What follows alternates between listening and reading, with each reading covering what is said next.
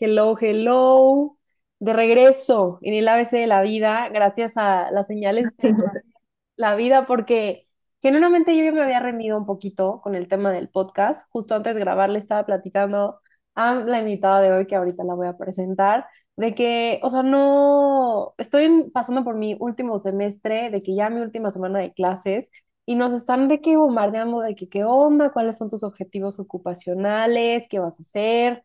Y como que el ABC de la vida seguía, seguía ahí como que dando vueltas en mi cabeza y yo sin haber de que planeado, el, el último viernes de mi semana de clases me agenda una persona que admiro muchísimo, un podcast y yo, o sea, es que la dinámica es que yo les mando el link y les digo, agenda cuando tú puedes porque yo tengo siempre como actualizado mi calendario y me cayó de sorpresa la que agendaste, y dije que no, ya, es que es una señal, o sea, yo tengo que con este proyecto porque me encanta, porque me siento viva cuando lo hago, no me cuesta trabajo, o sea, es como que algo muy, muy padre y que quiero seguir desarrollando y pues sí lo considero como mi proyecto de vida, o sea, sí siento que va como por aquí y las diferentes ramas que vayan surgiendo, pero estoy súper contenta de que haya sido como esa lucecita en el camino dale. Este, y pues muy feliz de poder grabar este episodio contigo, Grecia. De verdad siento que la gente se va a llevar muchísimas cosas de, porque siempre eres una maestra, o sea, para mí eres como una hermana mayor, o sea, desde día uno, o sea, platicamos como dos veces al año, pero neta cuando Sí, contigo me llevo muchísimo, o sea, me siento de que inspirada, empoderada, o sea, no, no hay palabras, o sea, para describir lo que tú transmites y lo que inspiras. Entonces, pues muy feliz de que una persona que se considere storyteller, que sea emprendedora, que sea un bookworm, porque wow, que lees muchísimo y que tu propósito es ayudar a las personas a que sean ellas mismas, pues nos está acompañando el día de aquí hoy. Ella es Grecia Zavala y, y pues vamos a platicar de muchos, muchos temas. Entonces, pues me gustaría que saber cómo estás, cómo te sientes. estoy súper emocionada. Ahorita que estabas diciendo, justo pensé lo mismo de nos vemos, hablamos, nos vemos súper poquito, hablamos súper poquito, pero siempre que, que te veo y platicamos, como que entiendo y, y el por qué desde el principio hicimos clic, desde que nos conocimos. Yo también, es todo mutuo, la verdad es que, y te lo dije la última vez que nos vimos, te admiro muchísimo, eres una persona increíble y yo estoy súper emocionada de estar aquí Gracias por la invitación. Me emociona ser parte de este proyecto que sé que es tan importante para ti. Entonces, pues empecemos. Yo estoy feliz de estar aquí contigo y hoy estoy muy bien, muy feliz. Hay Ay, otros que... días que no me siento así, pero hoy sí, hoy No, o sea, sí. prendiste la cámara y yo, wow, Grecia, qué bonita, es que es neta luz, o sea, wow. No, pero bueno, ya próximamente esperen los episodios con video, denme chance de que ya, ahora sí, full time ABC de la vida, porque, o sea, esto es lo que yo quiero hacer. Entonces, pues bueno, Este, durante este podcast vamos a hablar de varios temas, como les había comentado, pero sí quiero comenzar, o sea, literal con la pregunta de cómo ha cambiado tu vida después de que te graduaste de la universidad. ¿Cuál era ese cuento que te contabas, este, y qué pasaba por tu cabeza cuando estabas pasando por esta etapa? Es que, ¿sabes qué? A mí me pasó algo muy chistoso. La verdad es que en la universidad, y tú sabes, yo siempre estuve como súper movida, todo el tiempo, todo, todo el tiempo, o sea, yo estaba full desde que, desde que me despertaba y me iba de mi casa hasta en la noche, yo estaba llena de actividades por la escuela, por cosas que también me involucré ahí mismo, los programas de la escuela, que tú los conoces perfecto. Pero cuando salí de la universidad, o sea, eso te puedo decir que no cambió mucho, pero cuando salí de la universidad me pasó como creo que a todas las personas les pasa. Yo dije, no sé absolutamente nada. O sea, yo sentía que no sabía nada de lo del mundo exterior y la realidad es que no, o sea, traía muchas cosas teóricas, traía muchas cosas que aprendes en la, en la universidad, pero el mundo no es como nos lo enseñan en la uni, o sea, el mundo es súper diferente en muchos aspectos, sobre todo en la parte emocional. O sea, yo creo que eso, cambiar, o sea, de repente estar en la uni, tener un, un pues tu, tu jornada de todos los días, Es tu tu, zona de confort la escuela, la por, ajá, Y la verdad es que a mí me gustaba muchísimo. O sea, mucha gente que no le gusta, yo lo disfruté muchísimo. Me encantaba estar ahí, hacer las cosas que tenía que hacer. Pero cuando salí de la universidad, sí fue complicado, porque uno, yo sentía que no sabía nada. O sea, yo dije, ¿qué voy a hacer?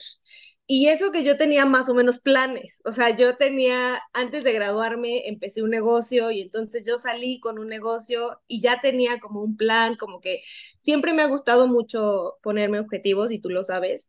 Pero aún así, Jimé, yo me gradué y dije, ¿qué es esto? ¿Qué voy a hacer de mi vida? No sé absolutamente nada. Esto está, es súper diferente a como yo me lo imaginaba. Entonces sí fue un cambio difícil y y la verdad es que no sé ustedes cómo lo vivan, porque yo, yo lo viví más grande.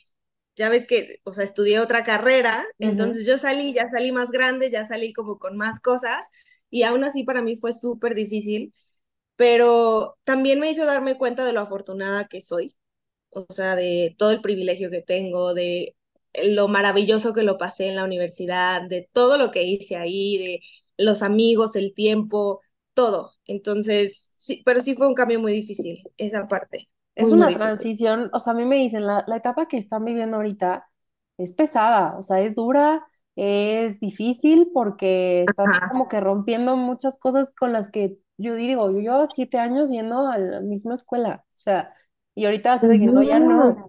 Entonces, ¿cómo se van a ver ahora mis días? O sea, como que sí, ahorita hablando del plan de vida, sí quiero tocar el tema, pero antes sí me quiero regresar a la parte de que ya habías estudiado una carrera, porque mucha gente tiene miedo justo a cambiarse o a empezar otra. O sea, mm. ¿cómo fue eso? ¿Qué estudiaste? Como que siento que esa ficha técnica es importante también, pues, conocerla de una persona. Pues me estudié, es que yo quería estudiar, estaba entre estudiar medicina que no tiene absolutamente nada que ver con lo que hago ahorita. Y teatro musical. A mí siempre me gustaron las artes escénicas, a la fecha me gustan, estudié teatro, estudiaba danza cuando estaba más chiquita, y bueno, más chica porque ya no estoy chiquita, pero cuando yo empecé, o sea, cuando llegó el momento de tomar una decisión, que la verdad yo creo que a los 18 estamos somos bebés, o sea, no estás lista para tomar una decisión de algo, de lo que te quieres dedicar por siempre, o sea, para nada, yo creo que eso sí es un poco del sistema, un súper error, pero tenía que decidir y la verdad es que mis papás me decían, como cualquier papá o la mayoría, te vas a morir de hambre. O sea, mi mamá me decía, te vas a morir de hambre si estudias artes escénicas, mi papá también me decía lo mismo, y los dos me exigían un papel, una licenciatura, un lo que sea, ¿no? O sea, lo que yo quisiera estudiar, pero necesitaba mi, ¿cómo se llama este que te dan? Como tu diploma, ¿o O sea, sí, bueno, el papel, el título, gracias. Entonces, lo que yo hice fue, ok, ¿qué se parece un poquito a medicina y me va a dar tiempo de estudiar teatro musical? Nutrición. Que estuvo, o sea, estuvo súper mal, pero, ¿sabes? Yo siempre hablo de esto cómo después vas juntando los puntos y entiendes por qué hiciste esas cosas y entiendes por qué pasaron las cosas. O sea, ya viéndolo para atrás fue la mejor decisión que pude haber tomado.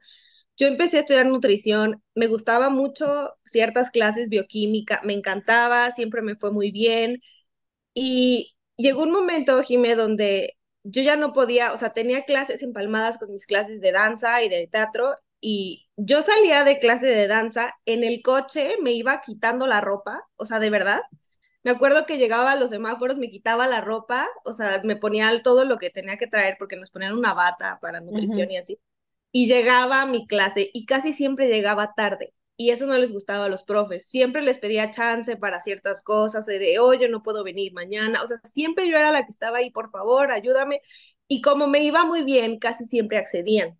Pero me acuerdo que llegó un día que justamente por cambiarme en el coche iba a tener un accidente. Y entonces yo dije, a ver, no puedo seguir con esto. Aparte ya no era feliz, me estaba así de que hundiendo, estaba todo el tiempo triste, nunca tenía tiempo para nada, que esa es la historia de mi vida, déjame decirte, que nunca tengo tiempo para nada. Te lo juro que te entiendo. no, seguro sí, sí me imagino.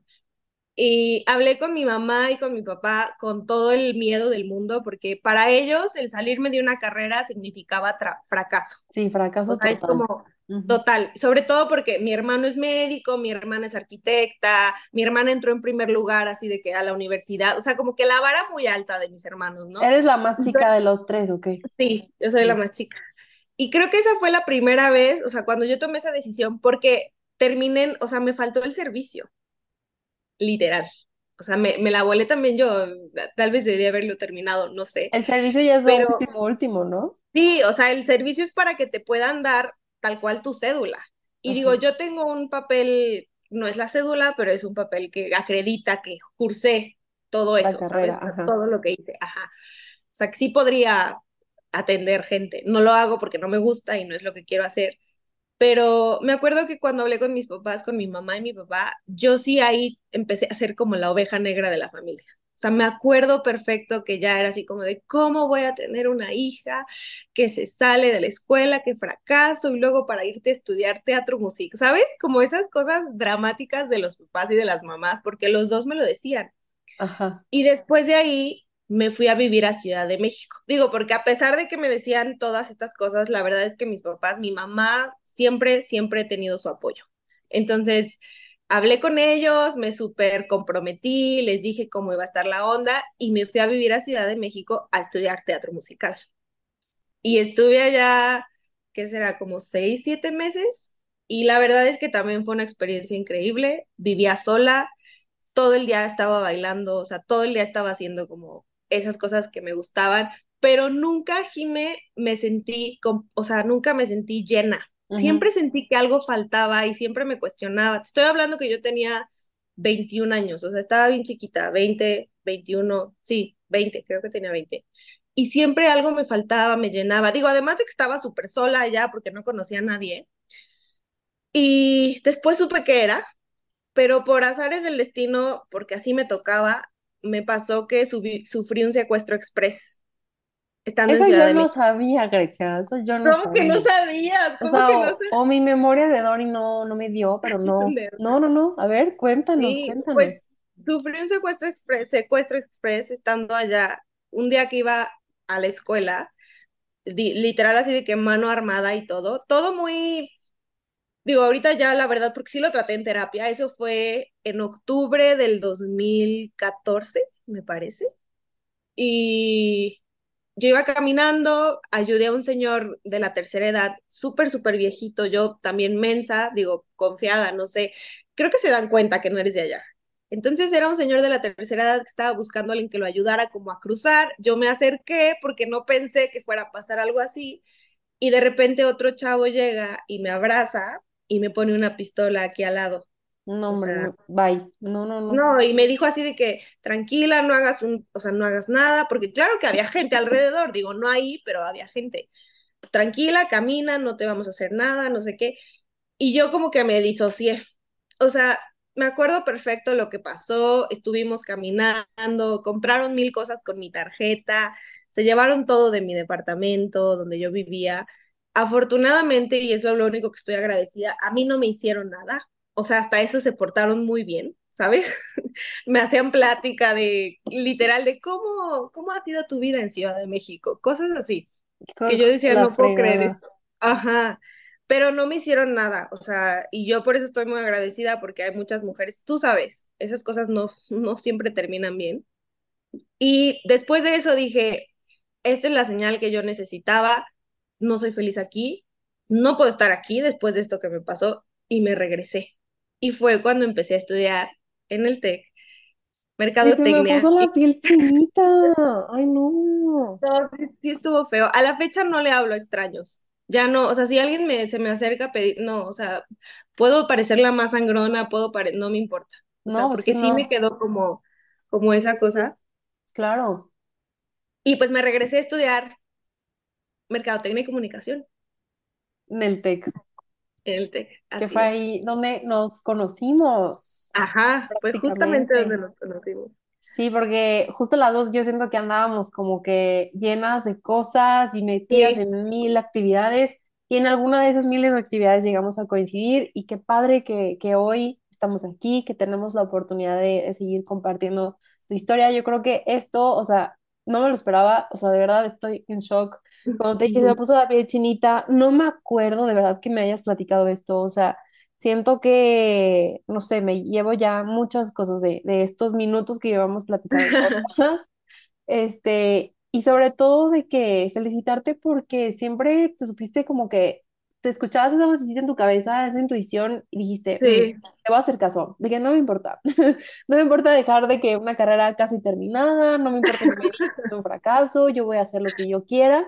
Y eso realmente es una, de ser una persona muy valiente. Y gracias por, por compartir y por ser vulnerable, por contar tu historia. Este, pero bueno, ahorita, ¿cómo identificas qué es eso o alguien, incluyéndonos a nosotros mismos, que nos estamos saboteando durante nuestro proceso? O sea, ¿cómo identificas tú de que esto me está limitando? La verdad es que mucho parte ha sido, o sea, yo creo que una palabra voy a mencionar mucho hoy es terapia. O Ujú. sea, definitivamente tengo la fortuna y el privilegio de poder ir a terapia.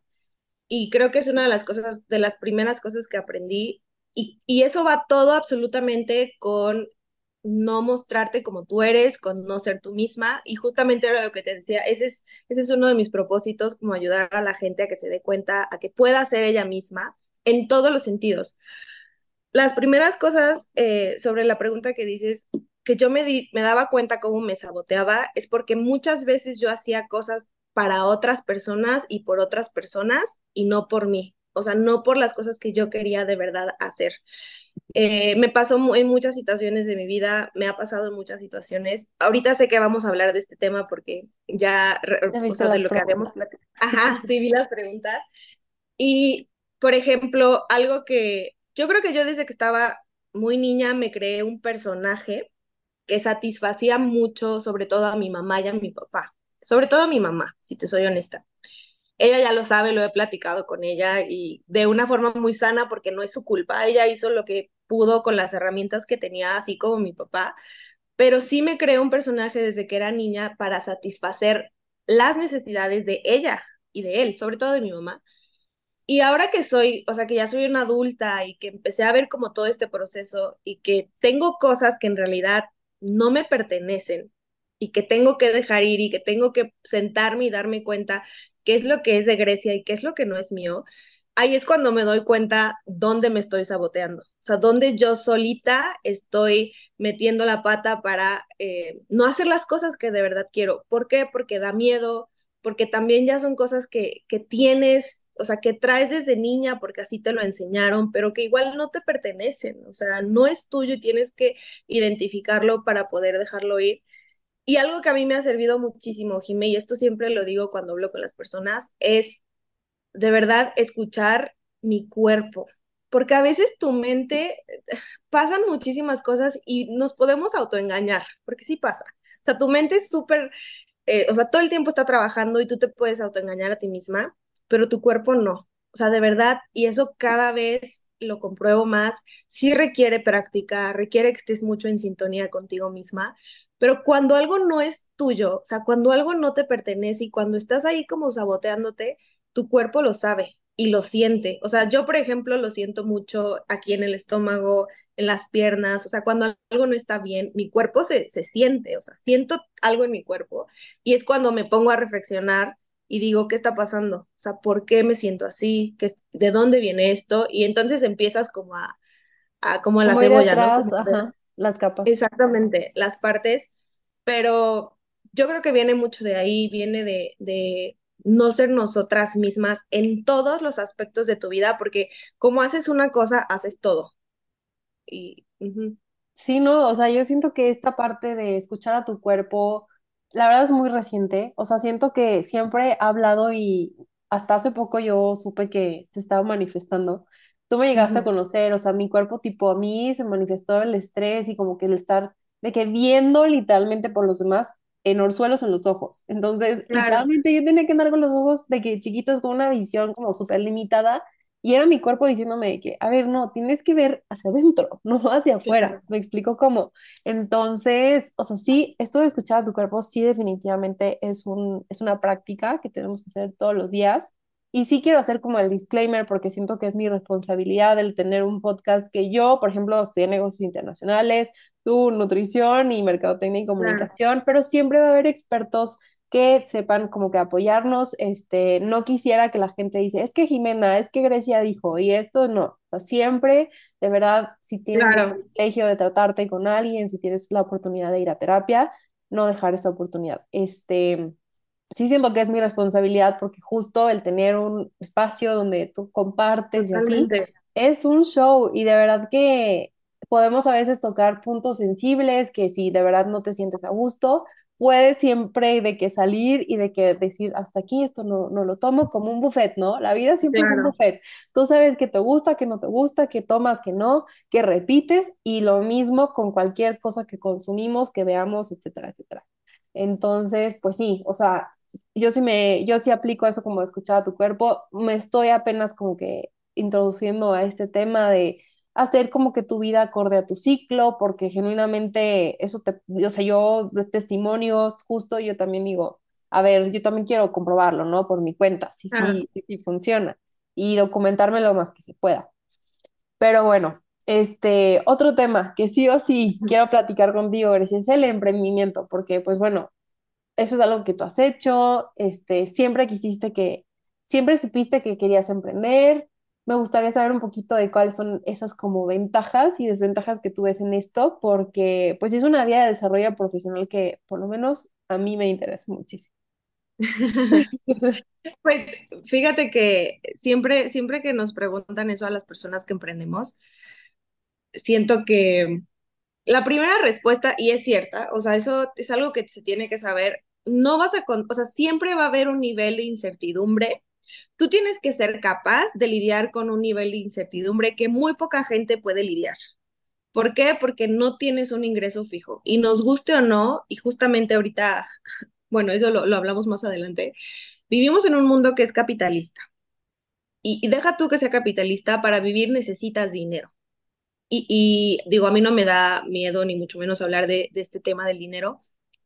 Nosotras las personas que emprendemos no, no, no, te, no tienes un ingreso fijo en un principio y puede que dure mucho tiempo sin que tengas un ingreso fijo. Tú vas a ver a tus amigas, a tus amigos que cada mes les llega, no sé, su, su, su sueldo que Cada están en una quincena o cada empresa.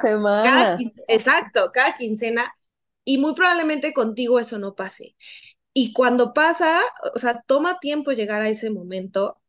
Y sí, sí me gusta como hablarlo porque es súper importante esta parte de, de vivir con la incertidumbre. Y a eso entro a la parte emocional. No solamente es el dinero.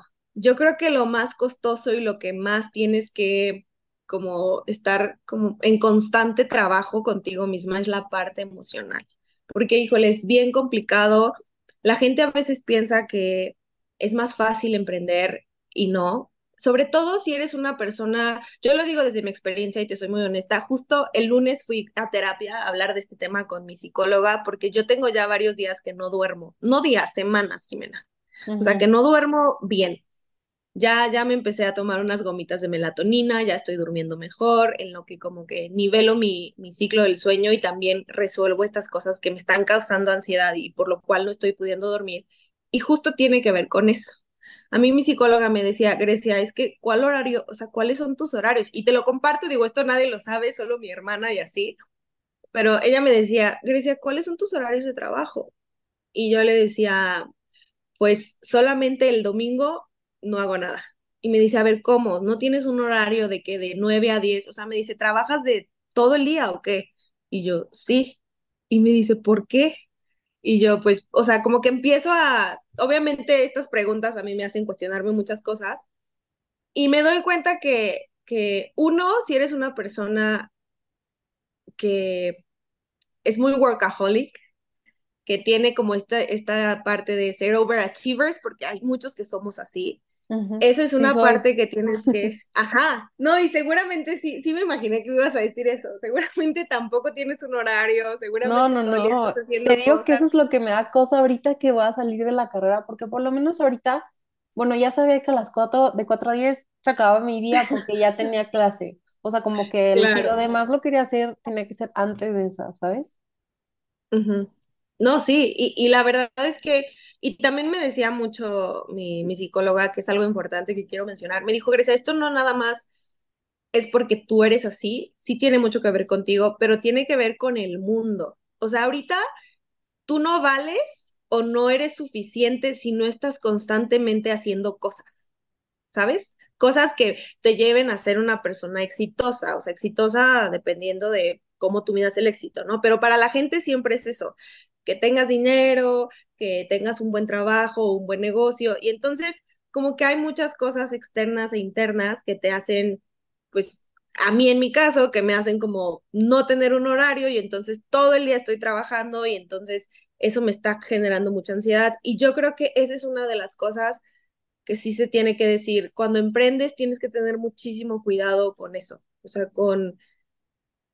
Sí está bien hacerlo y sí está bien echarle todas las ganas, pero tiene que haber un balance. Eso siempre, siempre es importante porque si no tienes un balance, las cosas te empiezan a salir mal, empezando por ahí. Y aparte se nos olvida que lo más valioso, Jimena, es nuestra salud. Es Y que de cuando no tienes un balance, ajá, exactamente. Y si no tienes un balance, eventualmente algo te va, o sea, o vas a empezar a tener dolores de cabeza, estómago, no sé cómo se te presente a ti en el cuerpo el estrés. Yo me di cuenta conmigo, yo tenía unas migrañas, o sea, de que no me dejaban dormir. Y dije, no, o sea, ¿qué es esto? No puedo, no puedo seguir con esto. Digo, esto es reciente, reciente, no, no me había pasado así de fuerte antes. Pero es por eso, y creo que eso sí es importante mencionarlo como un, un contra de emprender, o sea, tienes que tener muy buen manejo de tus emociones y estar constantemente viendo cómo te sientes. Ahora, por otro lado, también tiene muchas cosas padres, ¿no? O sea, tú eres dueña de tu tiempo, o sea, en teoría sí, Y tú por puedes, lo no, mismo eres responsable de respetarlo. ajá, mira, gracias por eso. Este, yo no podría estar haciendo esto aquí si trabajara para, para una empresa. O sea, yo no podría estar haciendo esto en este momento. Sí tiene muchas cosas. La verdad es que he conocido gente increíble, he hecho muchísimos contactos que quiero que se queden para siempre.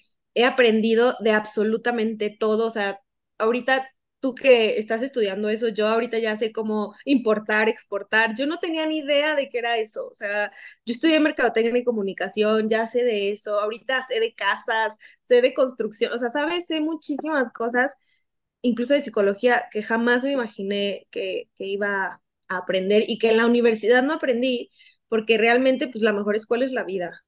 Claro, no, estoy de acuerdo, o sea, por eso se llama el ABC de la vida, porque, o sea, siento que se va construyendo de las experiencias de la gente, de todo lo que vamos, este, ahora sí que experimentando, y no es que sea una verdad absoluta, sino que simplemente vamos, la gente que escuche este episodio, el que escuche otro, pues va a decir, ah, esto me lo tomo, esto me lo llevo, esto me lo, lo voy a Claro, reflexionar, ¿no? O sea, y por eso siento que, que surgió este proyecto y estoy de acuerdo que la vida es un constante, una constante escuela, o sea, de que seguir totalmente. aprendiendo y que el día que, o sea, yo es lo que le digo ahorita y justo preparé un speech para ver si lo digo el día de, de la entrega del título que les digo, siento que, o sea, no me acuerdo exactamente cómo hice, porque te postulas y nada más para ver si quedas, pero me acuerdo que una parte que, que la escribí desde el- lo escribí desde el corazón, que fue como, recuerden que todos los días tenemos la oportunidad de reinventarnos.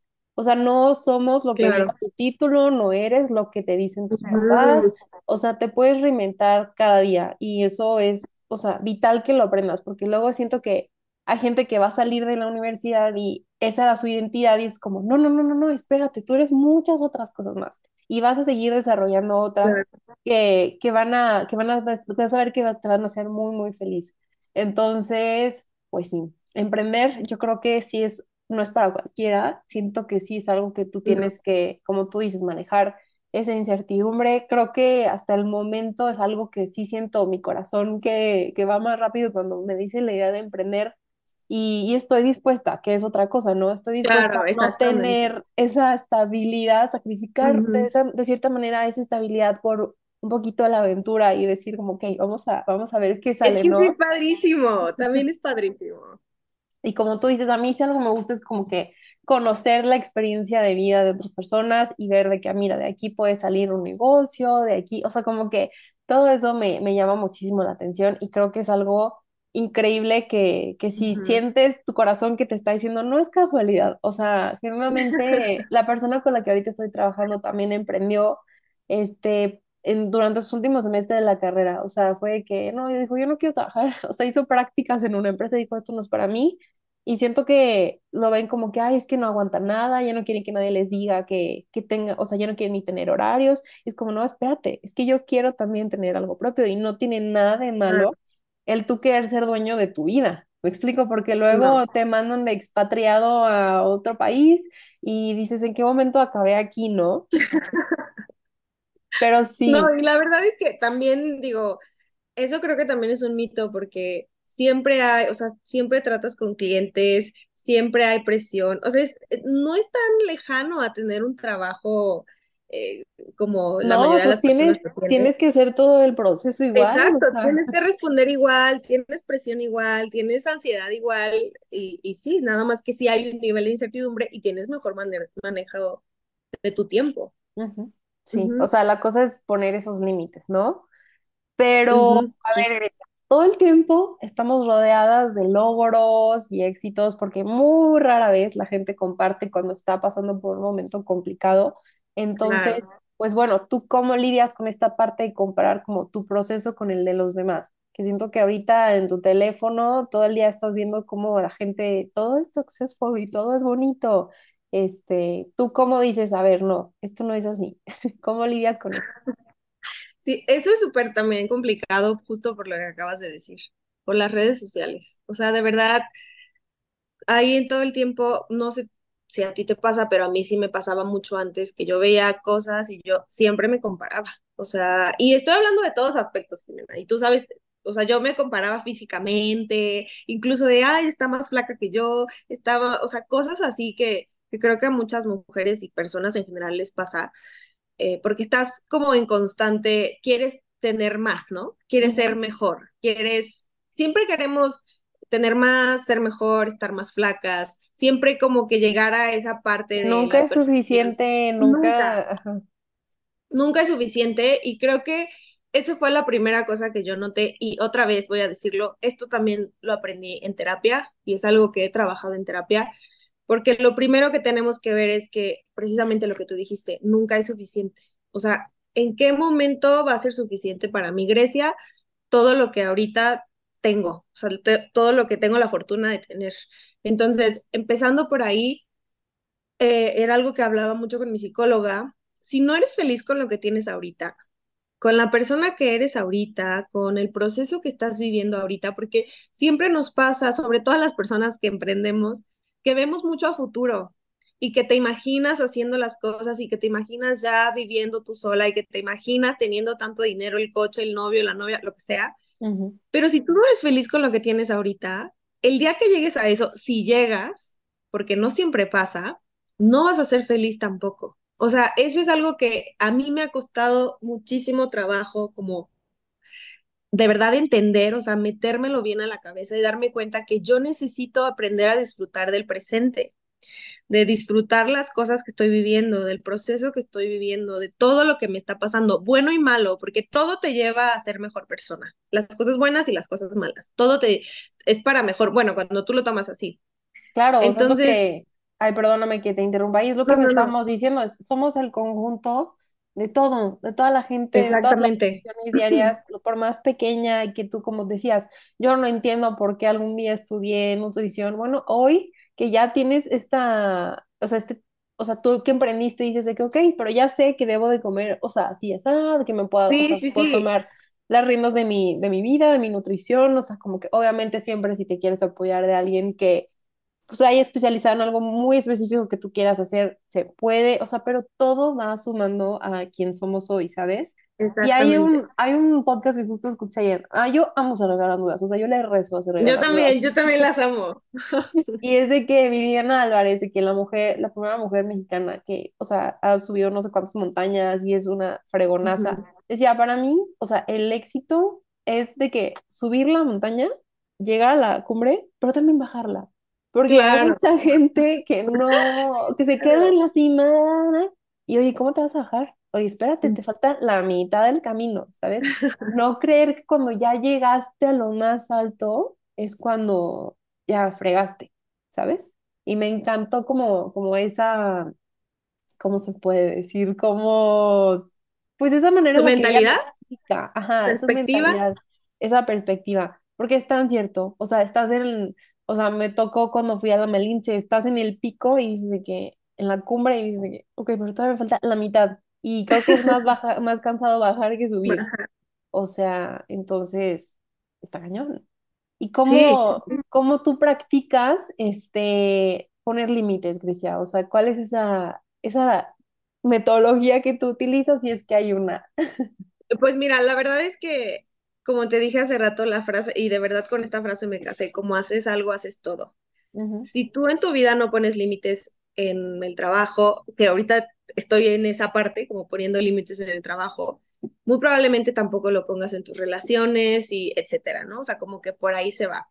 Honestamente, yo esta parte de los límites la empecé a trabajar hace como en el 2021 y fue gracias a una relación, porque terminé una relación y como que muchas veces el estar en, en, en pareja con alguien, eso te ayuda muchísimo porque literal ahí proyectas todos tus, tus heridas de niña, tus traumas, todo lo que tienes que trabajar. Sí, sí, sí, o sea, está, está bien padre eso, digo, duele y es difícil, pero darse cuenta de todas las cosas que tienes que cambiar y mejorar pero está padrísimo porque aprendes mucho de ti. Entonces, yo después de que terminé esa relación, me di cuenta de muchas cosas y una de ellas es eso, que tengo que aprender a poner límites. Eso lo aprendí también en la relación que tengo con mi mamá, con mi familia, porque mi familia nos queremos muchísimo y como que este, siempre somos muy somos muy familiares, pero también llega un momento donde tú tienes que poner límites de, de aquí para acá soy yo y de aquí para acá eres tú, porque ya somos adultas, mi mamá es mi mamá, pero yo, o sea, ya soy una adulta. Entonces, eso también me ayudó muchísimo. Yo como los empecé a poner, fui a terapia, empecé a trabajar esas cosas eh, entendí por qué no pongo límites y entendí de dónde viene esa parte de no poner límites, porque a veces pues no nos gusta, no nos gusta decir que no, que eso nos pasa mucho incluso a las mujeres, o sea, eso es hasta algo este, que está estudiado, las mujeres nos cuesta muchísimo decir que no, a mí me costaba mucho decir que no eh, antes con mi familia, también me costaba decir que no con mi pareja, pero ahí Jimena se involucró muchísimo esta parte de, de lo que te decía del cuerpo, de que yo no me sentía a gusto, porque tú sientes, es que es tan fácil como cuando te invitan a una fiesta y no quieres ir y dices que sí y que tu cuerpo ya está incómodo de, güey, ¿por qué estoy aquí? O sea, no ujú. quería venir, ¿por qué ¿Por estoy qué aquí? tienes que llegar a ese nivel de incomodidad para darte cuenta? O sea, Exactamente, exactamente. Y ese es un ejemplo, digo, muy X, pero de ahí viene todo. O sea, si no quieres hacer algo, di que no. Si estás escuchando una, una, no sé, una frase, también me pasaba esto mucho, que la verdad en esto nunca tuve problemas de decir lo que pensaba, ajá. pero cuando escuchas algo que, que tú sabes que no es correcto, por ejemplo, yo a veces que escuchaba a mis amigos a, a expresar mal de las mujeres, expresarse mal de las mujeres o luego, luego sexualizarlas o así pues hablas, dices de, oye, ¿sabes qué? Uno, eso está mal que lo digas. Y dos, si vas a hablar así, cuando yo esté aquí, no hables así. O sea, pon tus límites porque también todo eso, y eso también es importante, tú lo absorbes, tú lo estás escuchando. Esa, eso también es energía. Y, y creo que una de las cosas que más me gusta de los límites es que es como tal cual. O sea, yo lo veo así como una raya, pero una raya sana, donde que de hecho justamente poner límites es para mejorar las relaciones, o sea, cuando tú pones un límite con cualquier persona es porque quieres seguir viendo a esa persona, quieres seguir conviviendo con esa persona, pero hay algo que no que no va contigo y entonces tienes que decírselo y tiene ella que, digo, si es tu amiga te quiere, tu mamá, no sé, lo va a hacer o lo va a empezar a poner en práctica. Pero sí, a mí me costó trabajo, es lo mejor también que me ha pasado en la vida, poner límites al principio cuesta porque se siente como que estás diciendo que no a Siente todo. Y, pesado. y ujú. exacto, exacto. Y como, y la verdad es que también a veces nos juzgan mucho, otra vez, sobre todo a las mujeres, cuando les pones límites a las personas. Pero después ya, mira, hasta te sale así súper tranquilo y es como de, pues mira, así es la situación, si te parece, si no, pues no puedo hacer nada por ti. Entonces, a mí yo lo empecé a hacer así, o sea, como poco a poco y sobre todo teniendo muchas pláticas conmigo misma de por qué, o sea, explicarme, porque eso viene de niñas, o sea, viene de nuestra niña que, que pues no le enseñaron eso, Sí, no le la enseñaron a decir que raíz, o sea, de dónde viene esto que está pasando, ¿no? ¿Qué estoy pensando? ¿Qué estoy experimentando? Bueno, después de una pequeña pausa comercial, porque el límite nos lo puso Zoom en este caso. Este, me encanta como que sí quiero retomar la idea de que, o sea, ahorita que te estaba escuchando me acordé como, es como alguien, como cuando alguien fuma, ¿no? Y tú a lo mejor no te estás fumando directamente el cigarro, pero Exacto. estás oliendo y te estás apestando de todo lo que, bueno, es que a mí me choca cómo huele, de todo lo, de que, lo que contiene ese, ese cigarro, ¿no? O sea, y es como que mm, yo pude haber dicho, oye, ¿sabes qué? Sí fumo tu cigarro, pero si quieres nos salimos y tipo allá. Claro. O de que cuando yo no esté te puedo encargar, digo, toma mi vape. O sea, se me O te como, quitas, o tú te o retiras de sabes ahí. que, ajá, de que yo ya no aguanto el olor. Yo sí me he parado, o sea, literalmente me ha tocado que estoy al lado de alguien que está fumando, con permiso. O sea, lo Claro, mismo con situaciones ajá, que no te hagan sentir cómoda, con personas, con todo. Siento que es la mejor manera como de acordarte de que, ay, yo también no puedo parar. O sea, sí le puedo decir y toda la persona, pero yo también no puedo parar y decidir moverme. ¿Me explico? Y exacto. no esperar a que otras personas reaccionen. Entonces, Grecia, de verdad, o sea, siento que, como te dije ahorita, faltaron ocho mil cosas que queríamos platicar, pero obviamente vamos a grabar parte 2, vamos a planear el otro episodio especial. Y de verdad, muchísimas gracias por, por tu tiempo, por justo recordarme que me encanta estar aquí, que me encantan, pues, compartir, escuchar historias. Neta, estoy de que, wow, con lo que acaba de, de escuchar tu, de tu vida, no, no me acordaba. 100% si me habías contado, no me acordaba. Y aprendí mucho, aprendí mucho hoy y estoy segura que sí, alguien que escuche este podcast también se va a llevar muchísimo. Dejo todos tus datos también de tu emprendimiento para que, que lo sigan en la Bien. descripción. Sí, y muchísimas gracias por, por estar aquí. Jime, gracias a ti, gracias por invitarme, gracias también por hacer esto. Yo siempre he dicho que estas cosas requieren mucha valentía, mucha vulnerabilidad. No cualquiera hace un podcast y lo sigue, entonces gracias a ti por, por hacer pues, esto, por estos espacios, por, por abrir, eh, pues sí, ahora sí que el micrófono a muchas personas eh, y pues gracias por esta invitación. Te quiero no, mucho, qué gusto gracias. Yo verte. también, igualmente, y nos vemos en la parte 2. Nos vemos en la parte 2 y en el Y especial. Última cosa que quiero agregar, rodéense de gente que las inspire, que las empuje, porque hoy yo pude haber puesto ocho mil excusas y lo dije, no, es Grecia, me va a decir que no, o sea, que ya lo grabemos de una vez. Entonces fue como, no, rodéense de personas que los, o sea, en el, se incomoden en el buen sentido, de que te hagan ser Claro. mejor persona y que te inspiren a, a llegar a ser quien tú quieres ser. Entonces, pues gracias, Grecia, por ser esa persona que a mí me inspira y me empuja. Gracias a ti, Jime. Es, es recíproco. Cuídate mucho. Igual, bye bye.